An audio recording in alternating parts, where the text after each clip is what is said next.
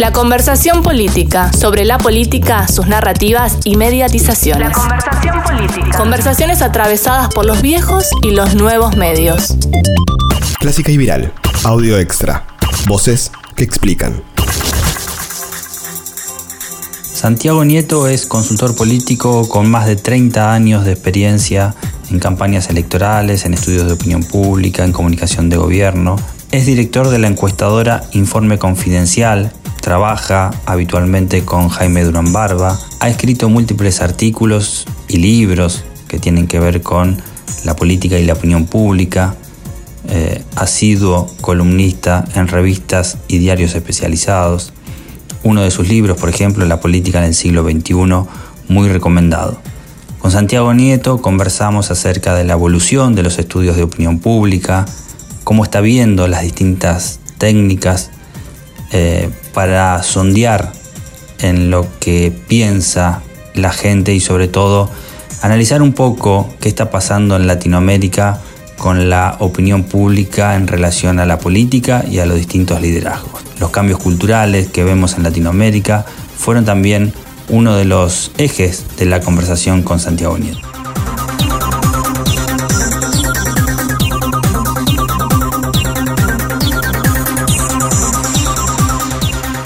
A ver, yo, diría dos cosas. Primero que eh, considero que las herramientas, tanto cualitativas como cualitativas, eh, siguen teniendo la misma validez que tenían antes. Creo que es la mejor forma de poder conocer eh, cómo se está moviendo y cómo está evolucionando en un momento determinado la opinión pública. Creo que hay otros factores que determinan la, la objetividad o la validez de los datos cuando se investiga. Y es ¿Qué le preguntamos a la gente? Yo creo que el problema no está tanto en la herramienta, sino cómo estamos empleando la herramienta. Eh, si nosotros vemos sobre todo la ciencia social, la ciencia política, va con cuestiones propias de la sociología y de la ciencia política a la gente. Y la gente está pensando de otra manera. Por ejemplo, el, pensar desde la ciencia política eh, que hay dos grandes espacios de izquierda y derecha, eh, puede ser buena para el análisis de la política. Pero si yo le pregunto a la gente si usted es de izquierda o de derecha, en casi todos los países que hemos medido en Latinoamérica, al 65% no le interesa ese tipo de definición.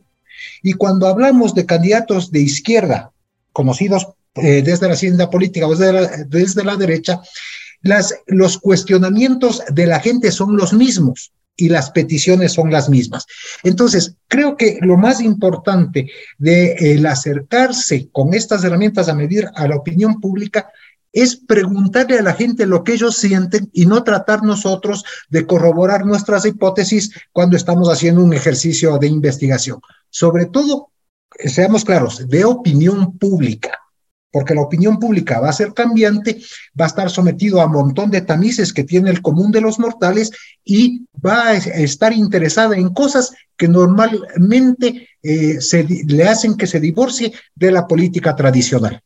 A ver, toda la gente cuando uno le pregunta, le encanta que le pregunten. A la gente le gusta participar. De hecho, se ve ahora, sobre todo más con la hiperconectividad, esa, esa necesidad de la gente de participar. Pero una cosa es que yo le pregunte, eh, ¿cuál es tu principal problema? Y otra cosa que yo le pregunte entre eh, bajar el déficit, subir, eh, disminuir la inflación y pagarle al Fondo Monetario, ¿cuál te interesa más? Ya le divorcié a la gente. Ya la gente no me va a contestar eso, porque no son cuestiones de ellos. Y por eso la importancia de tener las dos investigaciones juntas, las cualitativas y las cuantitativas. Nosotros, ¿de dónde extraemos las hipótesis que medimos en la encuesta? De la investigación cualitativa. Y preguntamos a la gente, eh, por ejemplo, en todas las encuestas salen eh, de todo el continente en este momento que el principal problema es la inseguridad. ¿Qué hacemos nosotros? Ya sobre todo para actuar. A la gente le preguntamos, ¿qué es para usted inseguridad. Y la gente de alguna manera va a definir qué es la inseguridad. Y nosotros, los investigadores, ¿qué debemos hacer? Pensar que eso que dice la gente es verdad. y trabajar sobre esos aspectos para tener incidencia dentro del convivir social. Entonces, las hipótesis salen de la gente, se miden en la gente y trabajamos con esas hipótesis medidas, pero que salen de la gente. Por eso, por ejemplo, cuando se pregunta en todo el continente cuál es el principal problema de usted y su familia, normalmente eh, eh, los, los investigadores suelen tener preguntas cerradas que se llaman, es decir, con ciertas categorías establecidas. Yo hago preguntas abiertas y que ellos contesten lo que se les ocurra y cuál es la indicación al encuestador. Anote la primera idea que le viene al encuestado a su cabeza. Entonces, si yo le estoy preguntando a la gente sobre su principal problema, la gente me va a contestar.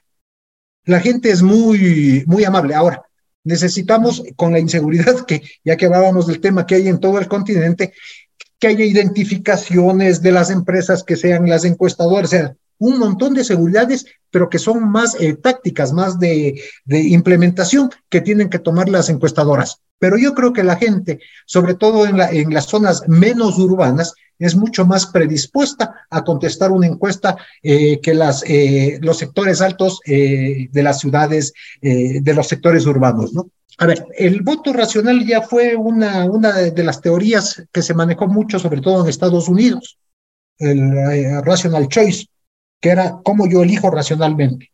Con todos los estudios que se han dado en los últimos 20 años, y voy a citar un libro que me encanta a mí, que es el bonobo y los diez mandamientos, donde nos hemos dado cuenta, primero que, el bien y el mal no viene de la racionalidad del ser humano, sino es algo de la naturaleza. Los animales también suelen ser solidarios, protegen a los ancianos, ayudan a los inválidos, cuidan a las crías, etc. O sea, la noción del bien y el mal, por eso se llama el bonobo y los diez mandamientos, está también en la vida, por eso vale. Dos, los seres humanos eh, no somos racionales tenemos una cierta parte de nuestro cerebro que es racional, formada, estructurada. Sobre todo los que tenemos una educación más allá de, eh, la secundaria, digamos, nos, nos han estructurado mejor. Pero yo no conozco a nadie que para eh, casarse eh, tome tres currículums vitae, hojas de vida, primero vea si son convenientes o no las tres mujeres para que uno quiere, o u hombre en el caso de las mujeres, y que después hagan una prueba de ADN para saber si somos compatibles en términos reproductivos, que esa es la función de la pareja en la vida animal. No, nadie hace eso. La gente se enamora y punto. Tampoco conozco a nadie que para ser católico o musulmán o budista tome los tres textos los lea a profundidad, los analice y diga, ah, y yo me voy a hacer, por racional me voy a hacer musulmán. No, son musulmanes y son musulmanes y los católicos son católicos. Y lo mismo pasa en la, en, la preferencia electoral.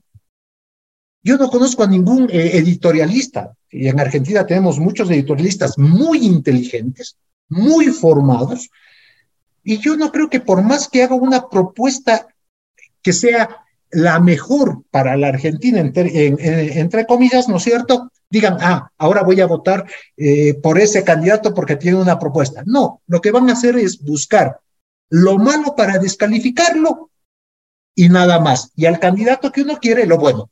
Es decir, los seres humanos escogemos más por los sentimientos que por la razón.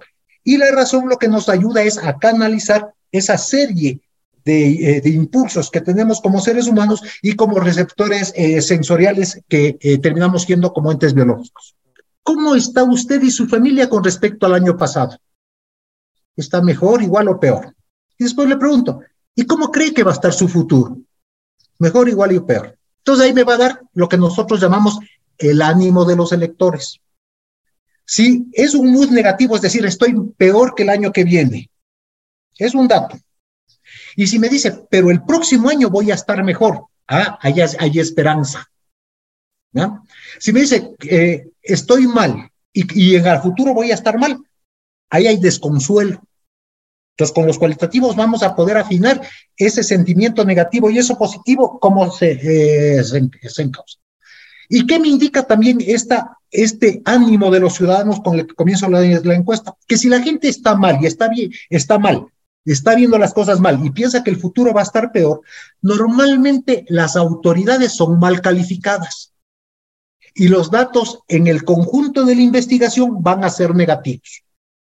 Igual si están, eh, si están en un buen ánimo, les está yendo bien, piensan que el futuro va a ser mejor, las autoridades normalmente van a estar bien calificadas. Y ahí, con ese ánimo, nosotros tomamos el, pulso de la campaña. Y es como yo siempre digo en, mis clases, a ver, si usted va a un funeral, no lleve mariachis a cantar las mañanitas, porque la gente se enoja. Y si la gente eh, eh, está en una fiesta, no entre a llorar porque la gente también se ve enojar. Entonces, lo que se pretende es sintonizar con los, el ánimo de los ciudadanos para que respalden una tesis que además les va a ser beneficiosa a ellos y al conjunto. Eso es un diseño de la campaña en función del sentimiento, como cuando uno se levanta. Yo cuando me levanto mal genio, salgo, el tráfico es horrible, por mal que el cielo esté azul, digo qué feo día porque está, y le veo todos los peros. Si me levanto contento, ah, aunque esté nublado y lloviendo, qué lindo día, la lluvia alegra, crece la vida. Lo mismo hay que entender nosotros en los ciudadanos. ¿Por qué? Porque no son racionales, son emocionales. Eh, que hay una crisis de representación en Occidente que tiene que ver con los mecanismos con que actúa la democracia. La gente en el siglo XXI no quiere estar representada porque tiene otros mecanismos que le ayudan a comunicarse directamente con quien quiere. Entonces, las instituciones eh, medias, oficiales y no oficiales, próximas, propias del sistema político clásico, ya no, ya no son funcionales. Entonces, con esa forma directa, la gente dice, ¿y por qué él no yo? Y al reconocerse entre ellos, porque son cada vez grupos más pequeñitos que se reconocen bajo una necesidad, dicen, piensan que ellos tienen la verdad y niegan la verdad de los otros. Entonces ahí se vuelve una cosa muchísima, muchísimo más compleja para llegar con un mensaje que les dé, eh, eh, que, les pueda unir a un conjunto más, bastante mayor.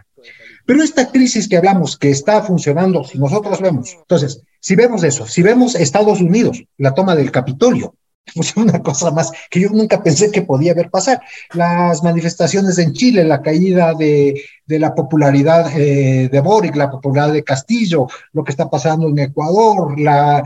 en todas partes hay un elemento eh, eh, que, nos, que nos da cuenta de esta crisis, que es crisis de representación y crisis institucional. Las instituciones no han alcanzado a resolver los problemas de la gente y por eso creo que eh, los que somos estudiosos tenemos que tener mucha más atención con lo que está pasando con el, con el sistema democrático, porque está teniendo carencias y no ha evolucionado. O sea, a ver, en el 2007 salen las, eh, aparecen las redes sociales que hacen que esto se potencialice a un millón.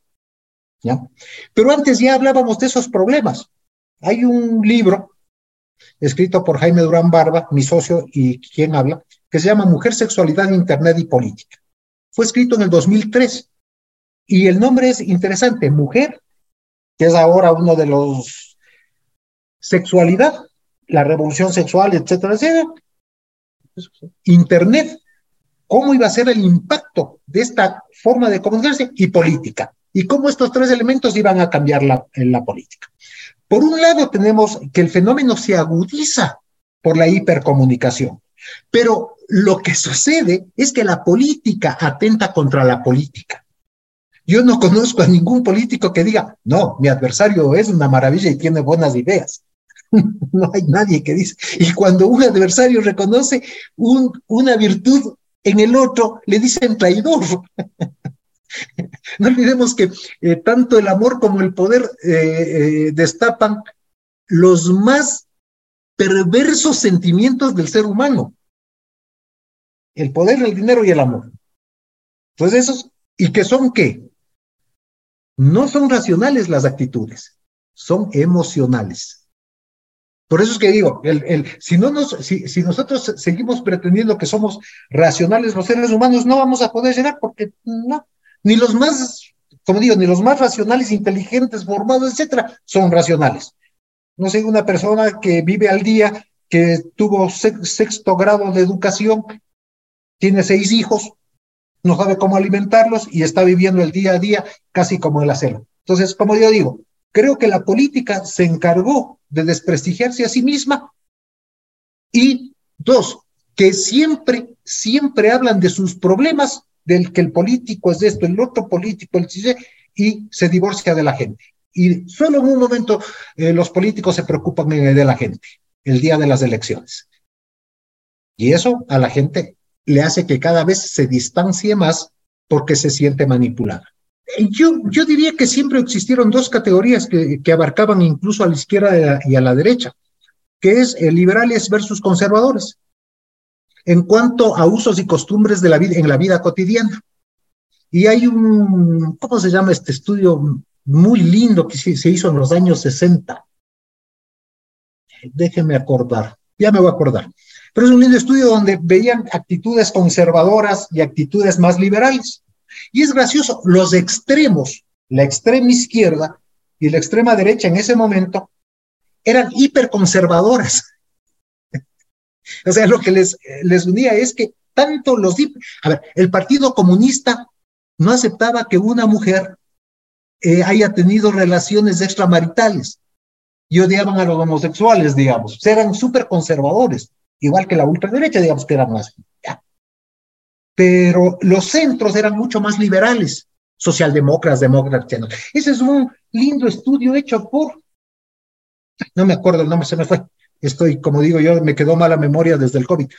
Pero más bien miría a, aquellos que tienen una actitud más permisiva y unos que son más conservadores, que me parece que es una forma muchísimo más eh, clara, aunque en todos, yo lo que he aprendido es que en todos los conjuntos sociales no hay eh, los blancos y los negros, sino solo los grises. Porque yo conozco a gente muy liberal que en ciertos aspectos de la vida son hiperconservadores.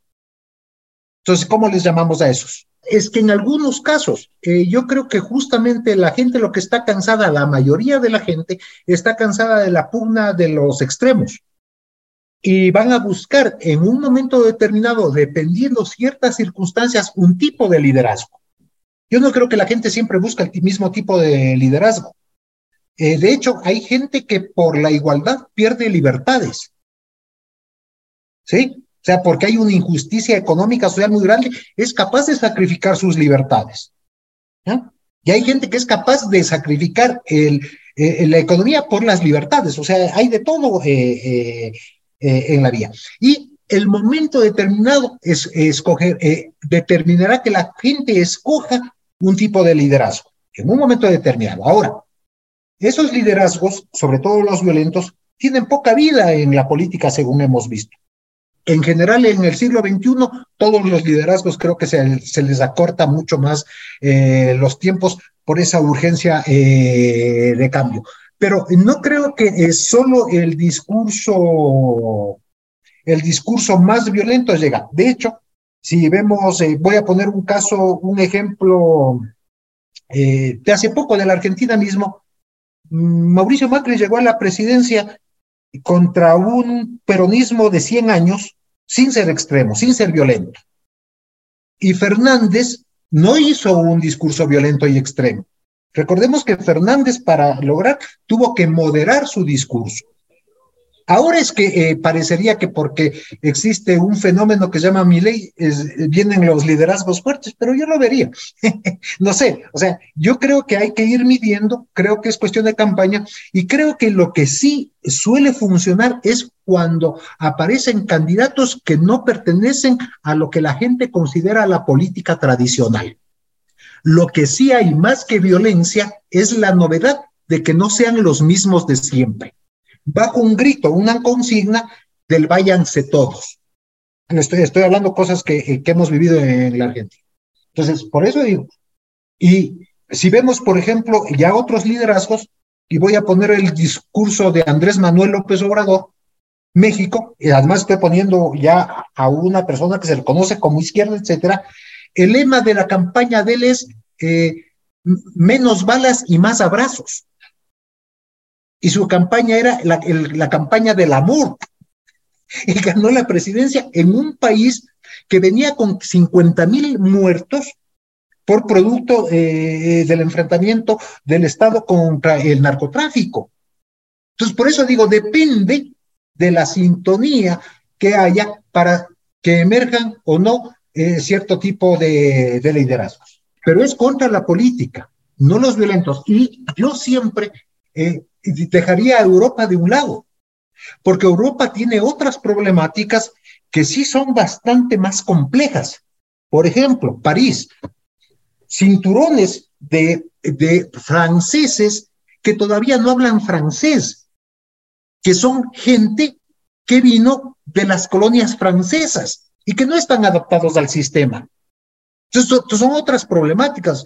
No, por eso es que yo diría, Europa tiene una edad. Lo que sí podemos decir es que en todas partes el sistema representativo viene cayendo. Y además que se mueven, eh, porque si nosotros vemos la elección de Estados Unidos fue muy simpática eh, cuando vimos eh, Trump versus Hillary. Si es que quiere, vamos a poner en esto de lo racional versus lo emocional. Los sectores racionales votaban por Hillary y los emocionales votaban por Trump. Eso digo, entonces, son otras variables. Entonces, cuando yo trato de defender un derecho, y eso nos consume a todos, sobre todo en épocas de, crisis económicas, se pueden dar eh, eh, liderazgos más eh, de tinte autoritario.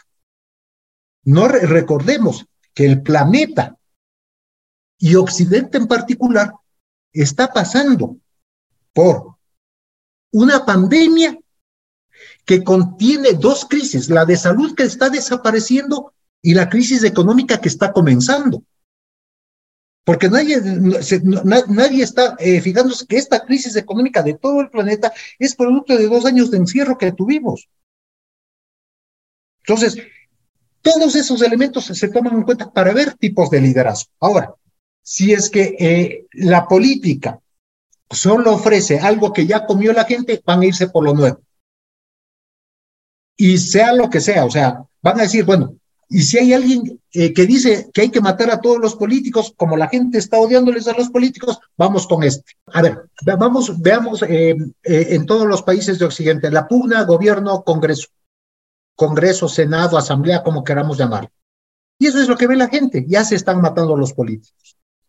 Entonces, no, no, no, terminan, no terminan resolviendo las problemáticas, sino aumentando las problemáticas. Función judicial. Dígame, ¿en qué país de Latinoamérica la gente dice, los jueces muy probos como sí pasa en Estados Unidos? La justicia tiene ahí un papel eh, eh, desde México hasta acá, ¿quién cree en la justicia? Entonces, han perdido credibilidad por la pugna de la política y por la falta de resolución de los problemas que le eh, aquejan a, la gente. Y me sumo a lo, a lo que usted decía. Y como quieren todo este rato, y no, y no se dan cuenta que hay procesos que se deben cumplir eh, por ser Estado, entonces viene el desencanto que llamamos en sociología. Desencanto. Entonces, por eso eh, la política está muy mal elaborada en todo el continente. Es que los partidos dejaron de tener, eh, de, ser referente. O sea, ya no son, como decíamos, son instituciones del siglo XX. ¿Y para qué servían? Servían para que la gente se hable con ellos y estos a su vez hablaban con el poder. Ahorita, mi amigo el presidente, porque soy amigo en Face, es lo que dice la gente. Y lo grave es que el político le responde. Entonces, ellos están matando estos, esas sociedades intermedias. No digo con intención, digo porque así está el modelo de comunicación en el siglo XXI. Nada más. Entonces ya pierden funcionalidad y los partidos se han convertido más en maquinarias electorales para cuidar los votos, para que estén los, ¿cómo se llaman los? Eh, eh, eh, en cada una de las mesas, el control electoral, etcétera. Para eso se están sirviendo los partidos. Pero mucho menos la ideología, porque además las ideologías de los partidos ahora son muy mezcladas. Y el mejor caso es verle los republicanos versus los demócratas. Las diferencias en las, de, sus, de sus planteamientos ideológicos son muy, ya son, eh, las discusiones son muy, eh, son muy chiquitas, tienen que ver con otras cosas, no cómo van a la clase de economía, etcétera, sino eh, qué posición uno tiene sobre el aborto, etcétera. Son más eh, valorativas de las formas de socializar en el siglo XXI. Por eso es que vemos ahora, y a mí me, me, sorprendió mucho eh, la protesta de Chile, eh, ¿Se acuerdan? Esta protesta que terminó en el cambio de constitución, hicieron la constituyente, armaron una nueva constitución y ganó la anterior. Entonces, porque ahí hay una cosa muy simpática. Eso comenzó por el alza del precio del pasaje eh, del transporte público.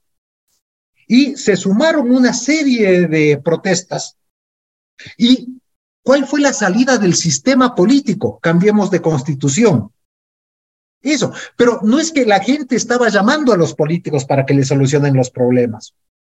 Las salidas institucionales con instituciones que no son respetadas y no son queridas por la gente no es una salida. ese es mi punto, o sea, no responden a las necesidades de la gente. Y de hecho, en este momento, Boric, eh, eh, el, presidente chileno que llegó bajo esa plataforma de protesta, ahora esos mismos le están eh, reclamando porque no puede cumplir con todo, con todas ese sinnúmero de necesidades. Le pasaba a Macron con los chalecos, amarillos. ¿Con quién conversaba para, para solucionar el problema de paro de los chalecos amarillos? Si no había una protesta, no era como antes. Usted uno hablaba con el líder sindical, el líder de los maestros, y se solucionaba. Ahora tiene que hablar con un millón de personas y el poder es casi imposible poder resolver eh, es eh, de, la manera tradicional este tipo eh, de demandas de la sociedad y se canalizan de una manera desordenada y caótica. primero, los consultores. Creo que ya en el siglo XXI, que es algo que ha avanzado mucho, ya hay un sinnúmero de consultores profesionales educados, que han, se ha sistematizado el conocimiento, entonces ya saben un montón de técnicas metodologías, herramientas para poder conseguir los fines, montones, muy buenos. Eh, yo eh, mismo, ahora a mí me, me, encanta encontrarme en campañas con exalumnos que ya son colegas. ¿Y qué es la diferencia entre conversar con un político aficionado y un consultor? Es abismal porque uno le dice, entonces saben activarse rápidamente. Es la una parte. La relación consultor político. Primero, es como todo en la vida.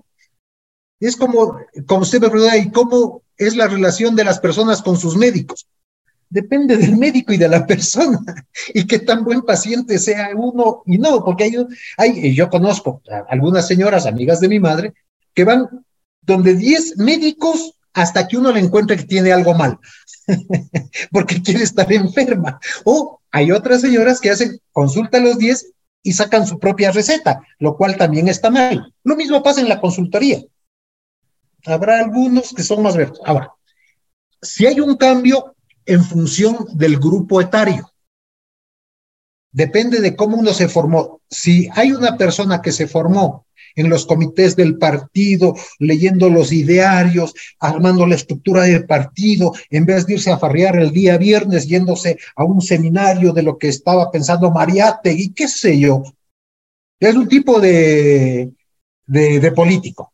Y los nuevos políticos son mucho más light, son mucho eh, menos anclados a una ideología, son mucho más permeables por el mismo proceso de intercomunicación, etcétera, porque manejan más estadísticas, porque conocen de las... Entonces, depende, primero del grupo etario eh, eh, y dos, de cómo fue formado.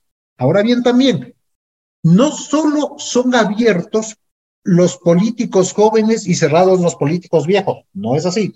Conozco gente de 70 años, de 80 años, que puede ser un líder moderno. Ejemplo, Sanders. Y asimismo conozco políticos de 25 años que cuando uno los da y le digo, y este señor debe tener 30 años más que yo, por cómo piensa, por son... No. Entonces, yo creo que en eso es eh, las relaciones que se dan. Es ahora, que los consultores eh, aportan en las campañas con tecnología.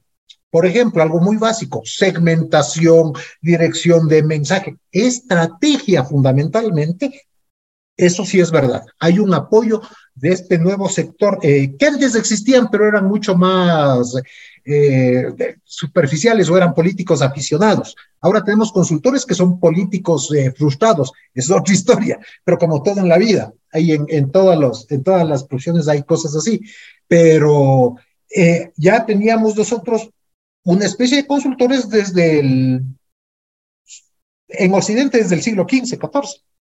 Entonces ya, esa ya es una profesión bastante vieja. claro. Eh, a ver, es que depende también eh, cómo uno establezca la relación con las otras personas. O sea, cuando yo eh, hago, entro en una campaña, establezco claramente cuál es la metodología. Entonces, lo primero que hago yo es un, una especie de seminario con todo el equipo.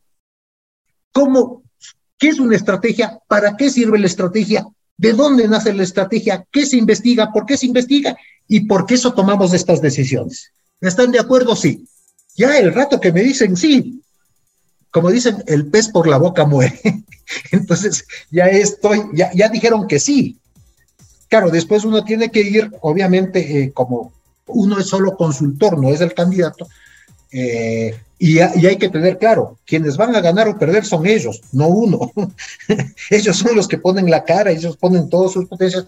uno ayuda a esos procesos, pero en el momento que entienden la metodología, se va. Lo que uno no puede hacer es entrar de repente, decir, sí, sí, acepto la campaña una vez en la campaña y diga, ah, es que esto no puedo aplicar. No, pues. Entonces ahí uno tiene primero que hacer análisis, diagnóstico, que ya son, eh, cada consultor tiene su, sus formas para aproximarse a sus candidatos. Ahí hay, como todo en la vida, como digo, hay consultores que no importa, otros que sí les importa, etcétera, como todo. Pero yo creo que lo más importante, ya que nos están, eh, también nos van, eh, nos escuchan eh, distinguidos colegas, creo que lo más importante para establecer una consultoría es dejar las reglas claras del juego, porque en campaña no podemos estar discutiendo tonterías. Vamos a perder el tiempo peleándonos entre nosotros en vez de avanzar para llegar al éxito. La conversación política. La conversación política. Si te gustó este audio extra, podés seguirnos en nuestras redes sociales y en todas las plataformas de audio.